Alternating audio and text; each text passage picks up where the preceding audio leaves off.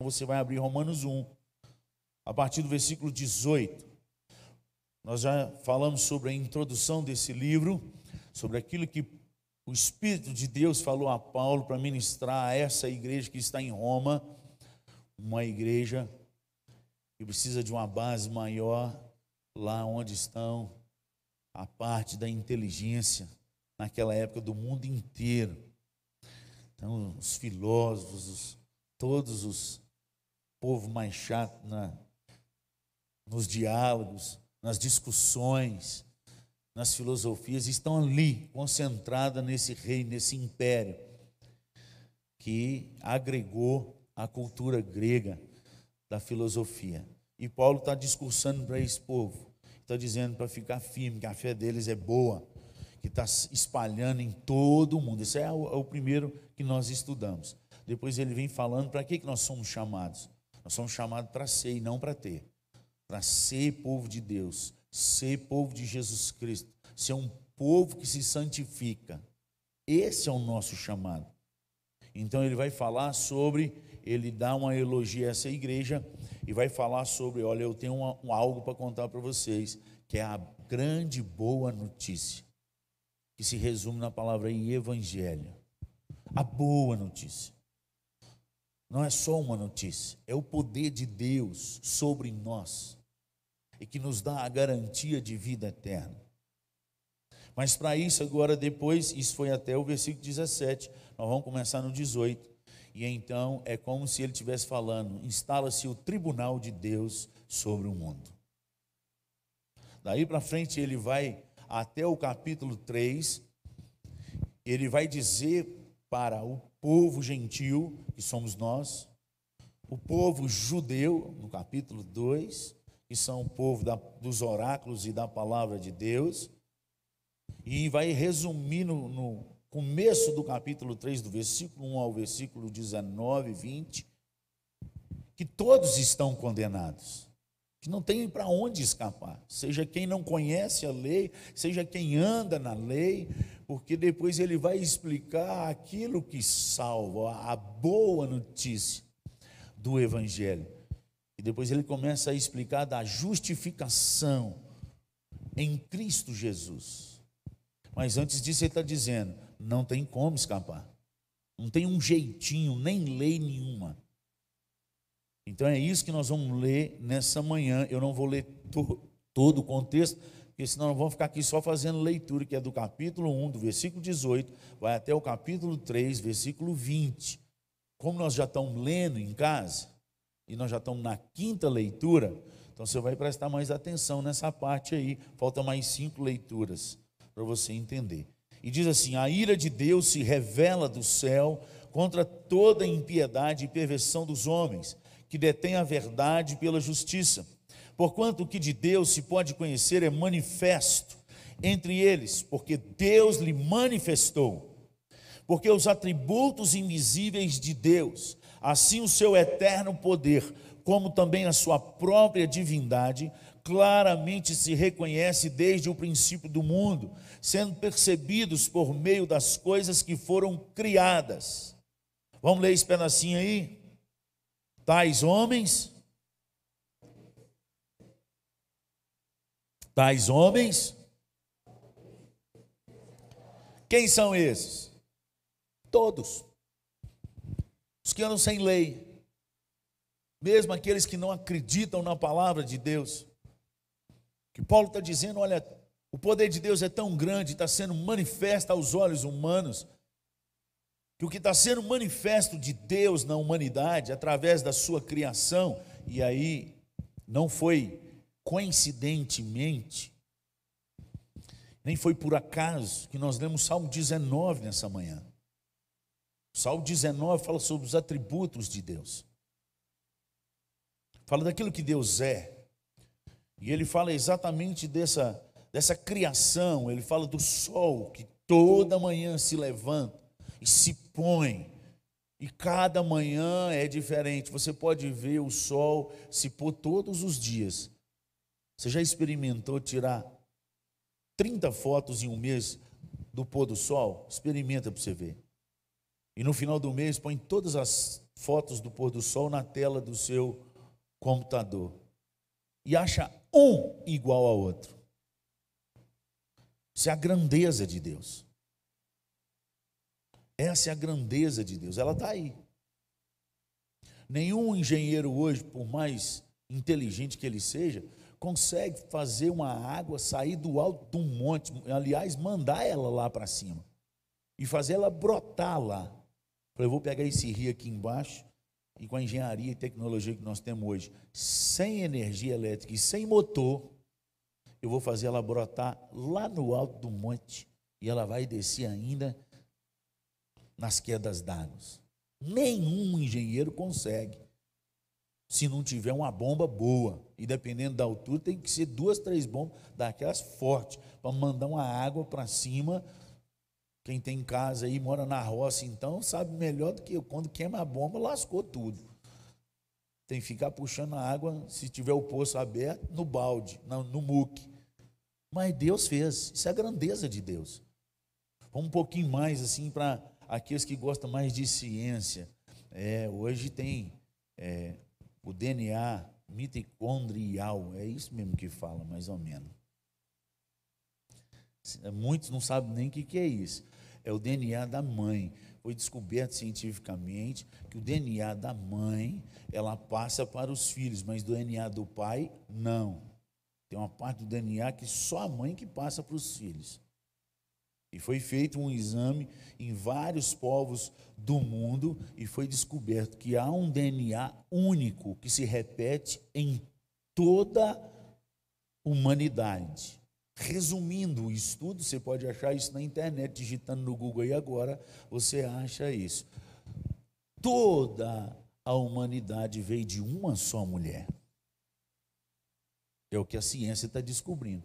Isso é a glória de Deus manifesta através da ciência, através da, da natureza, da criação, as cores que se tem nos pássaros, na, nas árvores, nas frutas, isso tudo mostra que existe alguém que pensou milimetricamente em cada coisa que foi feita aqui.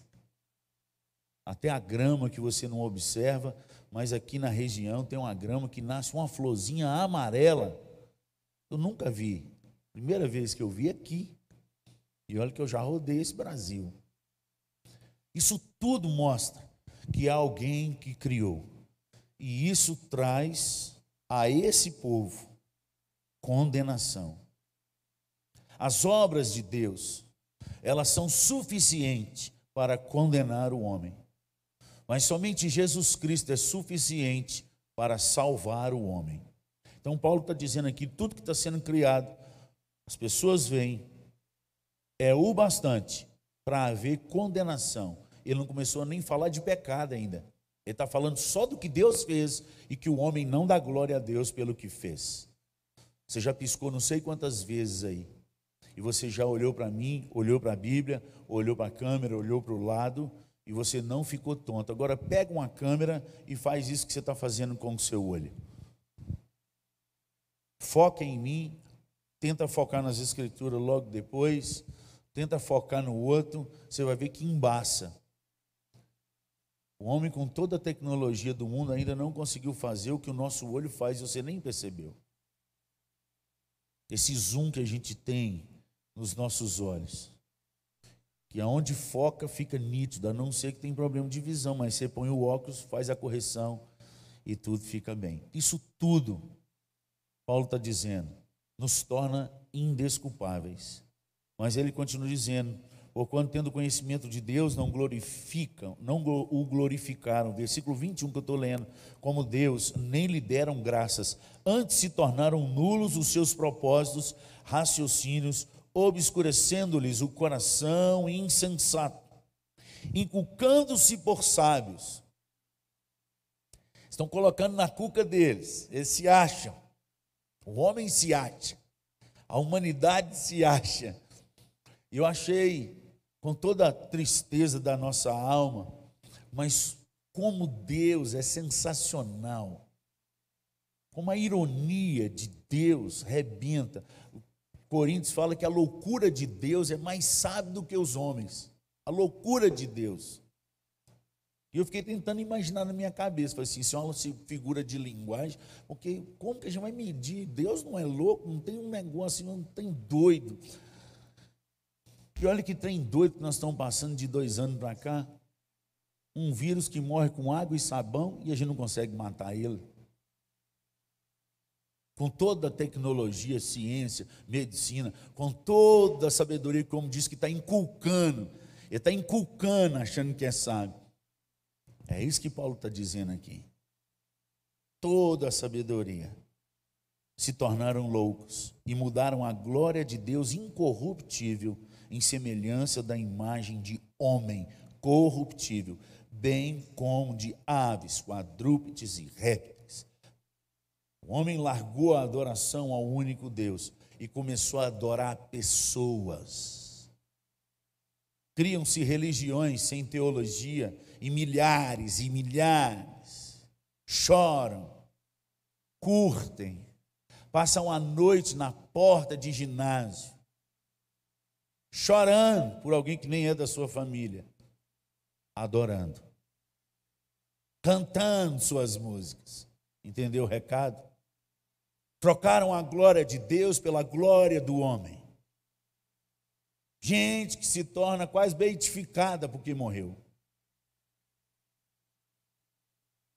Que vão lá no lugar e começam a fazer. É, é, como é que chama aquela caminhada que sai do, com as.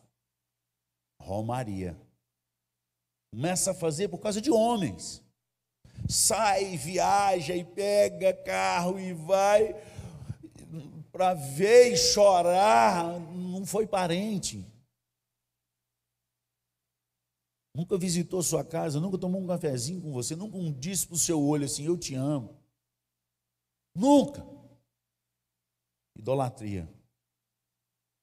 O homem trocou a glória de Deus pela glória humana. É isso que Paulo está dizendo aqui. Mudaram a glória de Deus incorruptível em semelhança à imagem do homem Versículo 24: Por isso, Deus entregou tais homens. Presta atenção, não é o homem que escolhe. Se você olhar no texto, todos os verbos aqui estão relacionados a Deus. O que, que Deus fez? Não é o homem que fez. Porque o homem não deu glória a Deus, Deus entregou. Entregou aqui a imundícia pelas concupiscências. Concupiscência é desejo excessivo dos olhos do seu próprio coração, para desonrarem o seu corpo entre si, pois eles mudaram a verdade de Deus em mentira, adorando e servindo a criatura em lugar do Criador, o qual é bendito eternamente. Amém. Por causa disso, os entregou Deus às paixões infames, porque até as mulheres mudaram o modo natural de suas relações íntimas por outro contrário à natureza. Semelhantemente, Homens também, deixando o contato natural da mulher, se inflamaram mutuamente em sua sensualidade, cometendo torpeza, homens com homens, e recebendo em si mesmos a merecida punição do seu erro. Isso é Romanos capítulo 8, versículo 27, de qualquer Bíblia que você pegar na face da terra, seja ela evangélica, seja ela católica. Se você pegar a Bíblia e abrir em Romanos, capítulo 8, versículo 27, é o que vai estar escrito exatamente aí. Eu tô, estou querendo é, frisar isso aqui, porque está sendo gravado na internet. Eu não estou inventando, nem eu estou falando o que está escrito. É por isso que tem muita gente hoje no mundo que é contra os cristãos, seja ele católico, seja ele evangélico, porque ele tem essa palavra na mão e essa palavra o condena. Está falando que ele está no caminho errado, um caminho de condenação. Mas o que Paulo está dizendo aqui, porque ele começa dizendo da turma geral. Ele não está falando que só essa turma está condenada. Que até os que estão dentro da igreja também estão condenados. Ele vai falar isso aqui no capítulo 2. E ele vai concluir isso no capítulo 3. Ele repete isso no capítulo 3, no versículo 23, e diz: Todos pecaram. Todos pecaram. E o salário do pecado é a morte. Todos pecaram, não há um justo sequer. Essa é a defesa de Paulo aqui nos três primeiros capítulos de Romanos. Mas o que Deus entregou, e a gente precisa entender isso, então, porque eu estou frisando Deus, Deus entregou, Deus colocou, Deus deixou, é isso que vocês querem? Então vai, faz o que vocês estão querendo, vocês verem onde vai chegar. Morte. Morte da família, morte do casamento, morte dos filhos, morte do legado de educação. Morte. E ele continua dizendo, versículo 28. Olha aí. Você tem que gravar esse versículo aí. E por haverem desprezado o conhecimento de Deus, o próprio Deus os entregou a uma disposição mental reprovável. Foi Deus. Ele entregou ao homem a uma disposição mental reprovável.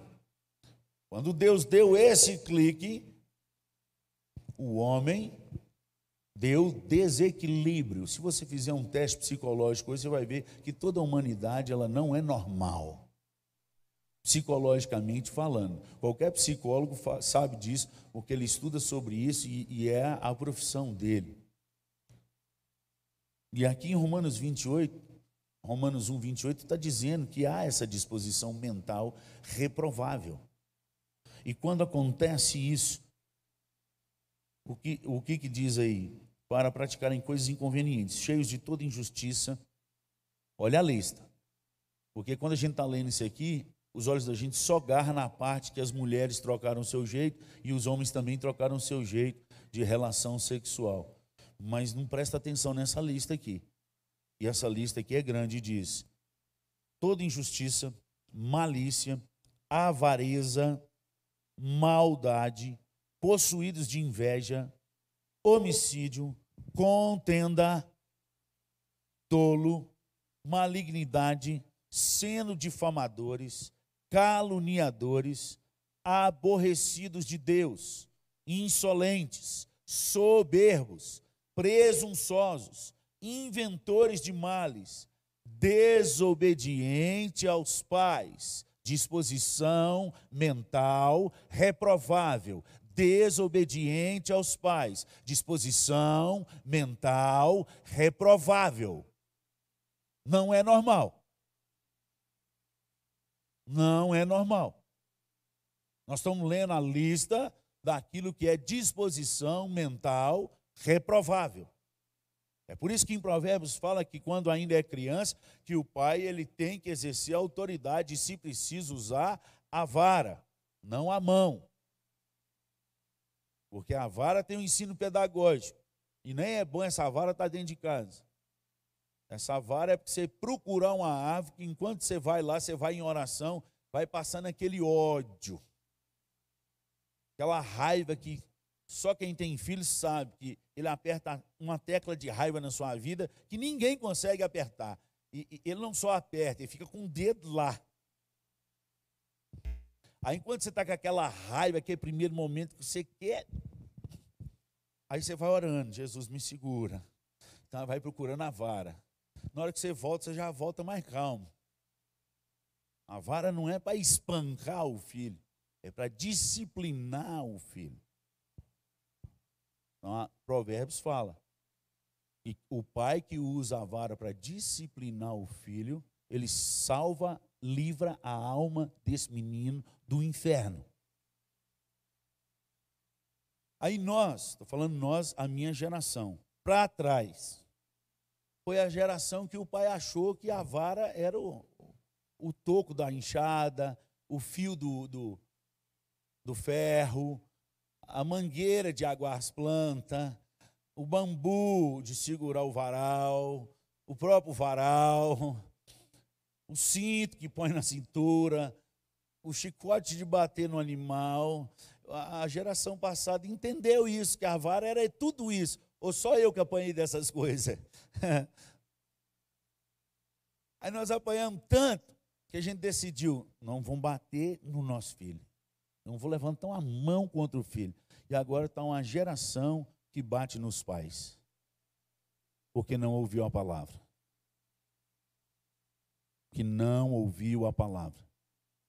Gente que xinga o pai e a mãe, que desonra o pai e a mãe na frente das pessoas. E isso está na, tá na cabeça, porque há uma disposição mental reprovável desobediência aos pais. E como é difícil trazer essa turma na disciplina do Senhor. Como é difícil medir a mão e a disciplina. Como dizia um presbítero, e eu nunca esqueci dessa frase que ele falou comigo, seu Cristiano Pereira, ele diz: Meu filho, filho é igual banana. Se você apertar muito, você só fica com a casca. Mas se você frouxar muito, você perde tudo, até a casca. Então pede a Deus sabedoria para você ter a, a apertar direito. Mas tem que apertar. Então, amados, isso tudo é desvio. Desvio daquilo que Deus falou. Porque o que Deus falou, quando aqueles que creem nele, é para aprender a honrar pai e mãe. E andar em todos os caminhos. A desobediência é um descumprimento daquilo que Deus deixou registrado para aqueles que são filhos em Cristo Jesus. Vamos continuar aí. Insensatos, versículo 31. Pérfidos, sem afeição natural, sem misericórdia. Ora, conhecendo eles a sentença de Deus, ou seja, presta atenção, existe um pré-conhecimento de Deus impregnado na nossa alma que a gente não sabe explicar de que a gente não está no caminho certo. Porque a Bíblia diz que tem. Olha aí o versículo 32. Conhecendo eles a sentença de Deus. Eles quem? Quem nem conhece a Deus, quem nem dá glória a Deus, quem nem anda nas leis de Deus. Ele está aqui nos gentios, ele não entrou ainda nos judeus. Já tem. Nós não dizemos que eu creio em tudo que a palavra de Deus diz para eu crer. A palavra de Deus está dizendo que tem. Assim como a eternidade está no coração de todo homem, onde que está isso, pastor? Eclesiastes capítulo 3, versículo 11. E Deus colocou a eternidade no coração de todo homem e ocultou as suas obras para que ninguém pudesse descobri-las. A pessoa não sabe explicar, mas ela sabe que existe algo depois da morte. O maior medo da morte não é a hora que apaga os olhos em si, mas é o que vai encontrar depois dela. Porque há impregnado no coração do homem, ele acreditando ou não em Deus, que há uma eternidade. E aqui nós estamos vendo que não só está isso no coração do homem, mas está também no coração do homem que há uma sentença de Deus, que são passíveis de morte, e essa morte é morte eterna. Ora, conhecendo eles a sentença de Deus, que são passíveis de morte, os que tais coisas praticam, não somente as fazem, mas também aprovam os que assim procedem. Tanto a turma que faz como a turma que passa a mão na cabeça está no mesmo barco. Portanto, não passe a mão na cabeça de quem está errado. Você pode amar uma pessoa sem aprovar o que ela faz.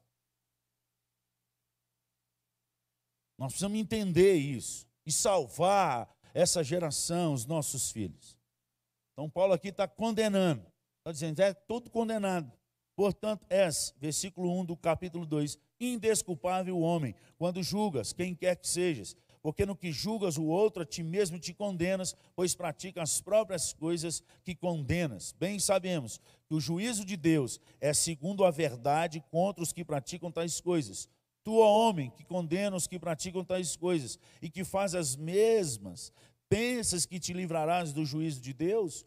ou desprezas a riqueza da sua bondade e tolerância e longanimidade, ignorando que a bondade de Deus é que te conduz ao arrependimento. Não é a consciência que eu tenho do Evangelho que me leva ao arrependimento. Eu posso ter um conhecimento das Escrituras e não ser arrependido de nada do que eu faço. Eu posso pregar aqui na frente tendo todo o conhecimento de teologia, sem ter arrependimento nenhum, porque o arrependimento ele vem do Espírito Santo de Deus, é ele que nos convence do pecado. Portanto, gente, acorda, porque o seu filho nasceu na igreja, porque você traz ele frequentemente para a igreja, porque ele é filho de pastor. Não quer dizer nada, não quer dizer nada. Se o Espírito de Deus não convencer ele no coração. Graças a Deus que quando eu converti aos 19 anos, porque eu nasci dentro da igreja, filho de diácono. Eu nasci praticamente no coral da igreja. Eu decorei o breve catecismo e vários versículos, dos quais hoje estão me ajudando bastante, mas naquela época era só decoreba para ganhar prêmio e ir para acampamento. E ganhar caixa de bombom. Até os 19 anos eu, eu estava dentro da igreja. Nunca saí da igreja. Era o desviado mais frequentante de igreja. Porque filho de crente não é crente. Filho de pastor não é convertido. Conversão é mudança de direção, é mudança de conduta, de caráter. Isso só acontece quando o Espírito de Deus toca na alma. Graças a Deus que eu entendia isso. Eu sempre frisei para minha esposa: vamos orar para nossos filhos converter no nome de Jesus, para eles terem experiência com Deus, para eles passarem pelo vale e encontrar com esse Deus no nome de Jesus que nós pregamos. Eles precisam ter o testemunho e a experiência deles. Vocês ainda não ouviram o testemunho dos meus filhos, mas uma hora eu vou pedir um deles para vir aqui na frente. Deixa o outro primeiro ir para a F-Hop, para treinar também, porque eu sorteio assim, ó. Vocês viram o testemunho deles. E eles vão declarar isso que eu estou falando com vocês.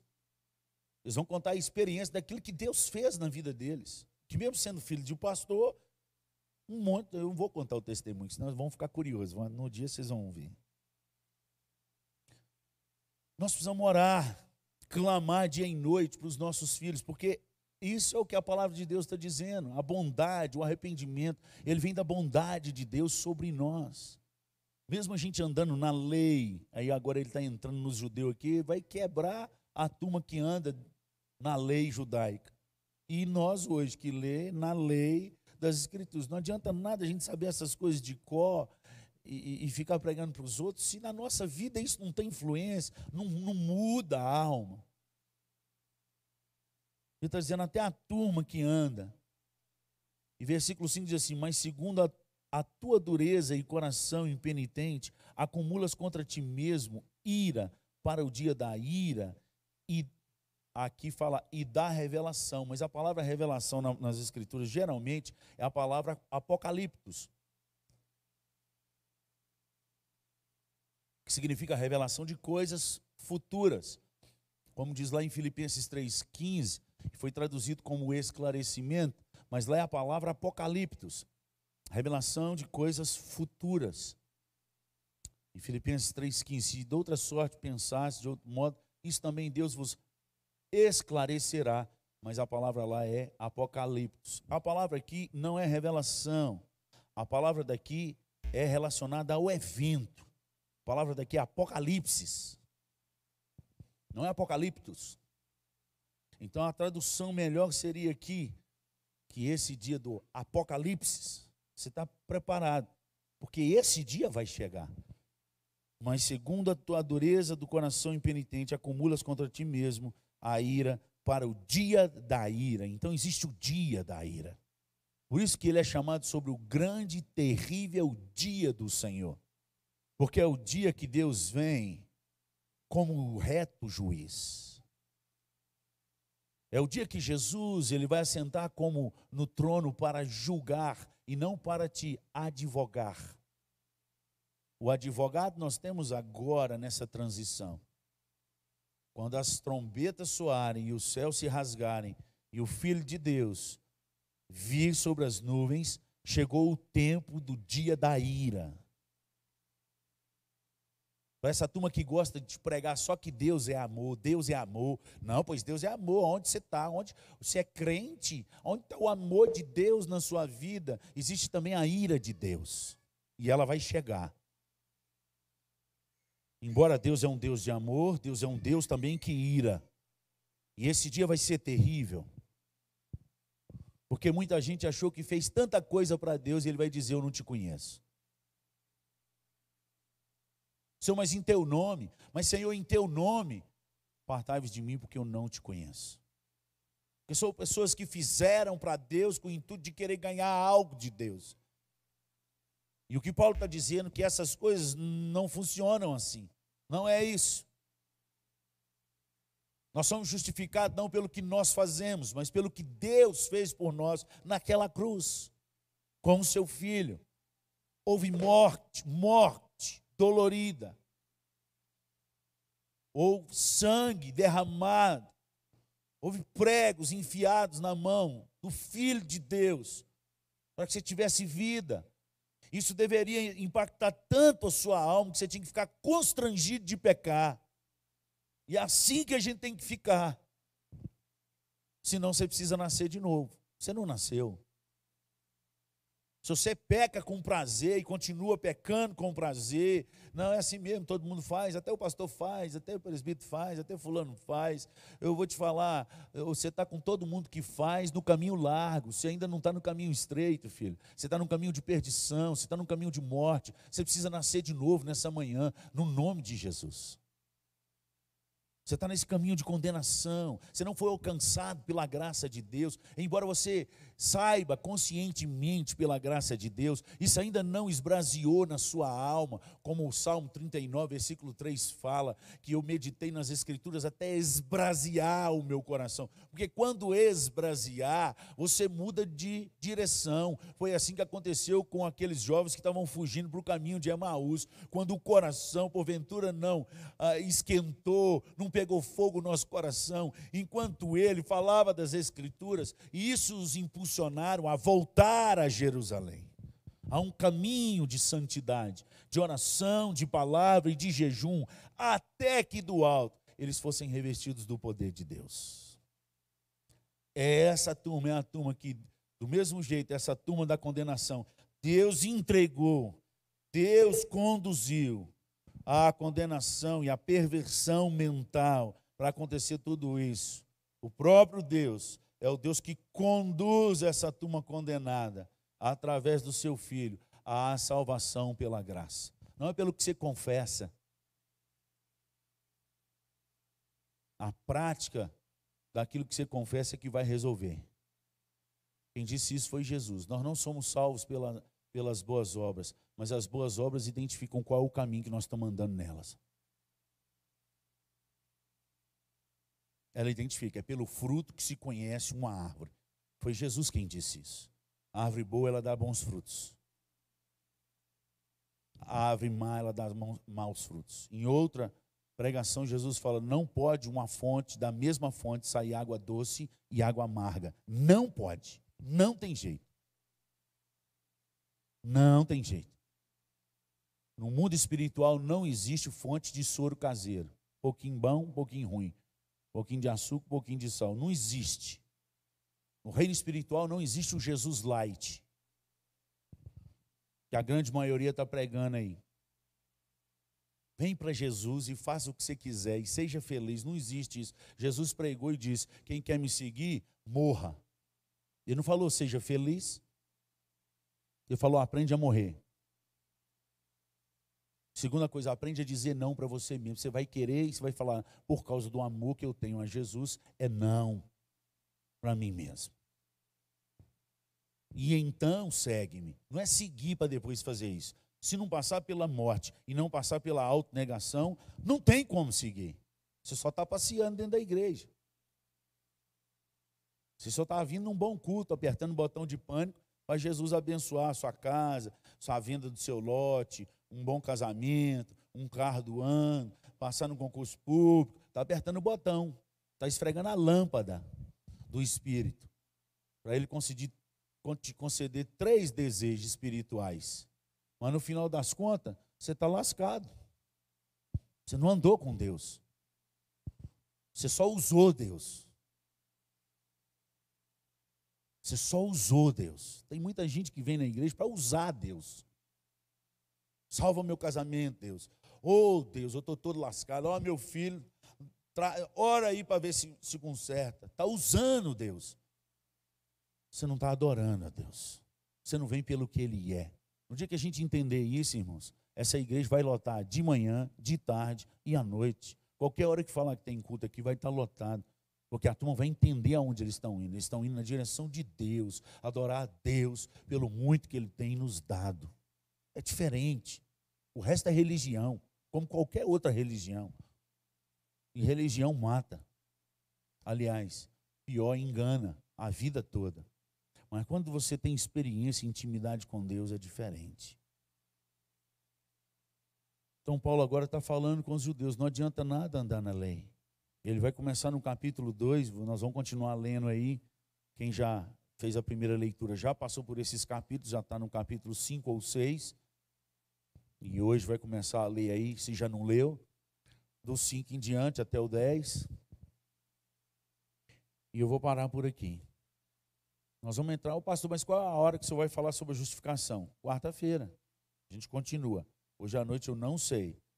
Se Deus colocar no meu coração, eu continuo hoje à noite falando no capítulo 3. Se não, é domingo de manhã, quarta. Domingo de manhã, quarta. Tá bom? Em nome de Jesus. Entendeu até aí? Sobre a condenação. Então não é o que eu faço, sendo dentro da lei, ou que alguém lá na rua que nem que, que nega a Deus. Não é isso que vai trazer salvação para ele. Todos nós estamos condenados. Ou os que estão dentro da igreja, decoreba, ou os que estão lá fora. O que salva a gente é a justiça de Deus feita no seu filho. Foi feita uma justiça. Um preço foi pago. E por causa disso, nós recebemos a justificação, a pedrinha branca. Que Apocalipse fala da igreja lá, nós vamos receber uma pedrinha branca. Por que pedrinha branca? Porque nos julgamentos daquela época, eles eram condenados ou livres pela pedrinha tinha a pedrinha branca e a, pedrinha preta. Então havia os julgamentos e na hora da decisão do julgamento, os juízes lançavam as pedras. Se desse mais branca do que preta, você estava livre. Mas se desse mais preta do que branca, você estava lascado. Em Apocalipse fala que aqueles que forem fiéis a Deus até o último dia, que perseverarem até o fim, uma das coisas que ele vai receber é uma pedrinha branca do justo juiz com um nome que só Deus e Ele vai saber. Aleluia. Hã? Você que não gosta do seu nome aí, hein? Um nome novo. Glória a Deus. Amém? Está firme comigo? Vamos continuar estudando isso aí. Vamos orar a Deus e agradecer por esse tempo. Que Deus possa continuar balançando aí esse pé de árvore, para tudo que for ruim na sua vida cair no chão e ficar só as coisas boas no nome de Jesus. Não temos que ter medo. Agora ainda há uma esperança. A palavra de Deus diz que todo aquele que invocar o nome de Deus será salvo. Invocar não é frequentar culto, é clamar e gritar a Deus a plenos pulmões para que Deus seja o Deus da sua vida, para que Deus entre na sua alma, para que Deus te leve ao verdadeiro arrependimento. E arrependimento não é passar para a religião dos crentes. Arrependimento é mudança de conduta de vida. É mudança de caminho, de direção. Eu fazia o que todo mundo faz. Mas eu entendi o que Deus fez por mim. O Espírito de Deus me convenceu que eu não, eu não tenho condição. Se não for por Ele, então a partir de agora eu não quero fazer o que todo mundo faz. Eu quero fazer o que Deus quer. Doa o que doer. Custe o que custar. Sei que sei. Custe o que custar. Amém? Vamos orar? Pai, muito obrigado pela tua palavra. Muito obrigado pelo teu espírito que trouxe sabedoria e consciência ao nosso coração daquilo que verdadeiramente nos liberta.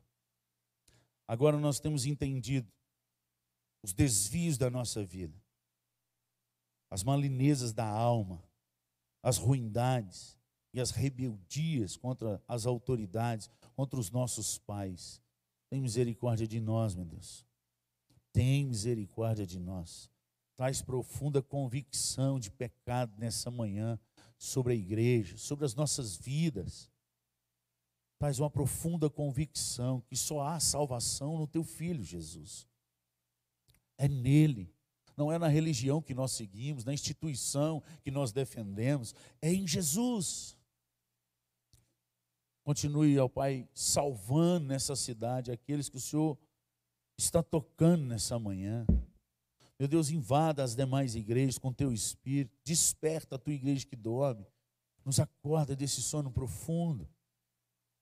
Levanta a igreja para uma nova colheita Pois aqueles que permanecem no Senhor e na tua palavra, esses vão dar muitos frutos. Que nessa manhã, Pai, muitos possam ser enxertados na videira que é Jesus. Nos coloque na videira, a videira verdadeira, do qual o Senhor cuida. O Senhor é o agricultor. Vem sobre o teu povo possamos lançar os nossos pecados diante do Senhor nessa manhã. Somos sim pecadores, confessamos diante do Senhor, mas estamos arrependidos, queremos mudar de direção, só pelo Teu Espírito. Ó Espírito Santo de Deus, sopra em nós, corrige-nos, pega pela mão, nos guia à verdade, inclina o nosso coração para as coisas do céu possamos pensar e buscar as coisas que estão no céu, não nas que estão na terra. Pois esses é que andam verdadeiramente em Cristo Jesus. Como diz a tua palavra, Pai. Ora, como recebestes a Cristo Jesus, assim andai nele. Nele radicados, edificados e confirmados pela fé. Pensando e buscando nas coisas lá do alto não nas que são aqui da terra. Tira os nossos olhos desse mundo, Pai, porque isso aqui vai passar. Põe os nossos olhos no Senhor, crava os nossos olhos na eternidade e tira todo espírito de rebeldia da nossa alma. Dá-nos um coração humilde e servo a Ti. É em nome de Jesus que nós oramos. Amém.